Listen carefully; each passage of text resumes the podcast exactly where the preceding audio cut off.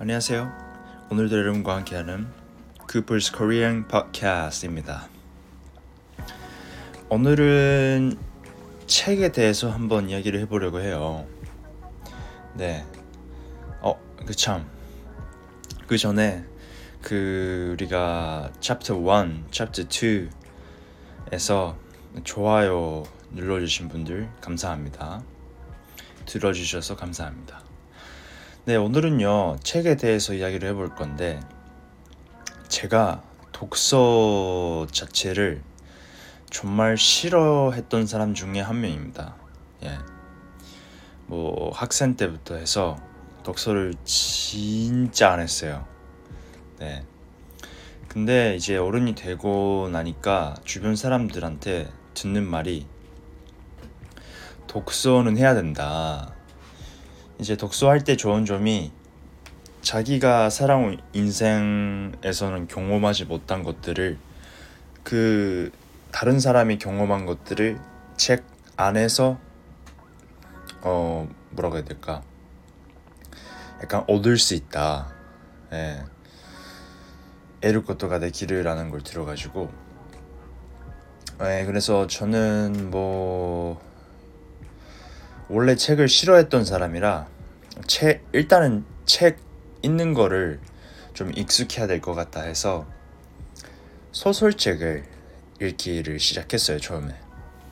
그게 제가 고등학생 때한 어, 친한 친구가 있었는데 그 친구한테서 추천받은 작가님이 츠지무라상이거든요.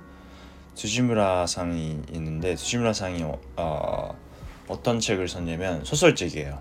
일단은 아, 책 제목이 제가 지금 생각나는 게 기억나는 게 스로 하이츠노 모시기였어요. 네. 일단은 그거를 그 작가님 책을 읽기를 시작했고 그랬더니 재밌는 거예요. 소설책이. 네, 그래서 뭐 한 제가 다섯 권 정도는 읽었던 것 같아요. 그 다음에 제가 이제 대학교를 다니면서 영어, 영어 공부를 시작했어요. 제가 캐나다에 유학도 갔고요. 그래서 지금도 제가 소설책을 하나 읽고 있는데 책 제목이 The Curious Incident of the Dog in the Night Time 이라는 책인데 어, 작가님은 마크 핫던 님이에요. 그래서 이게 뭐 강아지 살인 사건에 대한 약간 그런 뭐라고 해야 될까 사스펜스 책인데요. 이거 재밌어요. 영어 책인데 아, 읽, 읽어보면 단어도 그렇게 어렵진 않고 어, 스토리텔링도 있어가지고 재밌습니다. 저는 그래서 여태까지는 한 소설책으로 해서 뭐라고 해야 될까 약간 책 책에 어 많이 약간 나래를 익숙해지려고 노력을 하고 있는 중이긴 합니다. 아 근데 저한테도 그 뭐야 인생에서 최애 책이라고 할 수 있죠. 이 책을 읽고서 제 생각이 바뀌었다라는 책이 하나가 있는데 그게 바로 히키 아? Attraction the the the law of attraction이에요. 네, 히키츠케는 호소크 아마 그랬던 것 같아요. 이거를 읽고 나서 제가 마인드세트 자체가 완전히 바뀌었어요. 그 전까지는 이제 약간 네거티브한 생각들이 되게 많았어요.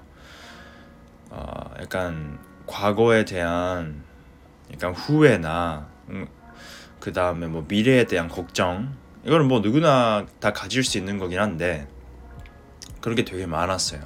근데 그 히키요세노 호소크인가 아무튼 그거를 읽고 나서는 제 마인드 세트가 바뀌어가지고 되게 긍정적인 사람이 됐어요. 지금도 그렇고요. 그래서 그거는 제 책 중에 하나이지 않을까. 그리고 또 이제 요즘 주변 사람들한테서 많이 듣는 게 이제는 월급 그래서 직장 생활을 해서 월급을 받고 그 돈으로만 살 수 있는 시대가 아니다. 그렇게 어, 말을 말들을 많이 합니다. 왜냐면 이게 어, 몇십 년 전에만 해도 은행에다가 돈을 맡겨두면 그냥 돈이 저절로 늘어났어요. 왜냐면 그게 있었기 때문에 아 뭐라 해야 되지 이자 이자 말고 그 뭐야 아무튼 그게 있잖아요. 그래서 뭐 20% 정도는 그냥 아무것도 안 해도 은행 통장에다가 돈을 넣어놓기만 해도 이게 약간 후회를 그런 경향이 있었는데 요즘에는 안 그렇죠. 막 연점 연레텐 레이치 연점 0.1% 그런 식으로밖에 안 주다 보니까 그냥 은행 은행에다가 돈을 맡겨놔도 아무렇지가 않죠. 어, 아무렇게 되지가 않죠. 예. 그래서 뭐 투자를 해라, 주식을 사라, 부동산을 해라, 아, 또 뭐 했을까? 부업을 시작해라, 막 그런 얘기가 있는데, 뭐 아니면 직접 사업을 시작해라, 그런 얘기가 있죠. 이야기도 있죠. 근데 제가 뭐 생각해 봤을 때 일단은 지식이 많이 필요할 것 같아요. 왜냐면 제가 그런 쪽에 전문 지식이 하나도 없고 그런 상태에서 시작하기엔 너무 그런 것 같고 그래서 제가 요즘에 아 좀 견제 책을 견제 공부 책을 좀 읽어야 되, 되는 때가 오지 않았나라는 생각을 하고 있어요. 그래서 뭐 특히 견제에서 에코노미죠. 견제 그 다음에 뭐 돈에 관한 책들 있죠. 제가 뭐한 아, 제가 기억나는 게 대학 수업에서 제가 제가 Psychology of Money를 읽었거든요. 그거는 약간 저금이랑 저축이랑 어, 투자에 대한 약간 생각들이 담겨 있는 그런 책인데 그거 말고는 제가 읽어본 게 없어요. 그래서 어, 어떤 책을 읽을까 지금 찾고 있는 중이긴 합니다. 음. 근데 그런 책들이 이제 지금 시대에 어, 많이 필요한 지식들이 있다 보니까 되게 좋은 것 같아요 읽, 기에 그래서 네 어, 알아보는 중입니다 일단 그래서 뭐 혹시나 여러분들께서 그런 추천하는 책이나 그런 게 있으시면 한번 그 예, 알려주시면 감사할 것 같습니다 네 그래서 오늘은 제가 그책 읽는 거에 대해서 한번 이야기를 해봤고요. 예, 여기까지 들어주셔서 감사합니다. 그리고 그 뭐야 어, 질문 같은 거 언제든지 항상 환영입니다. 그래서 주시면 바로바로 바로 뭐 대답을 하거나 아니면 주제 같은 거 주시면 그 주제에 대해서 한번 이 녹음을 해보도록 하겠습니다. 네, 그러면 다음 다음 라디오에서 만나요. 감사합니다.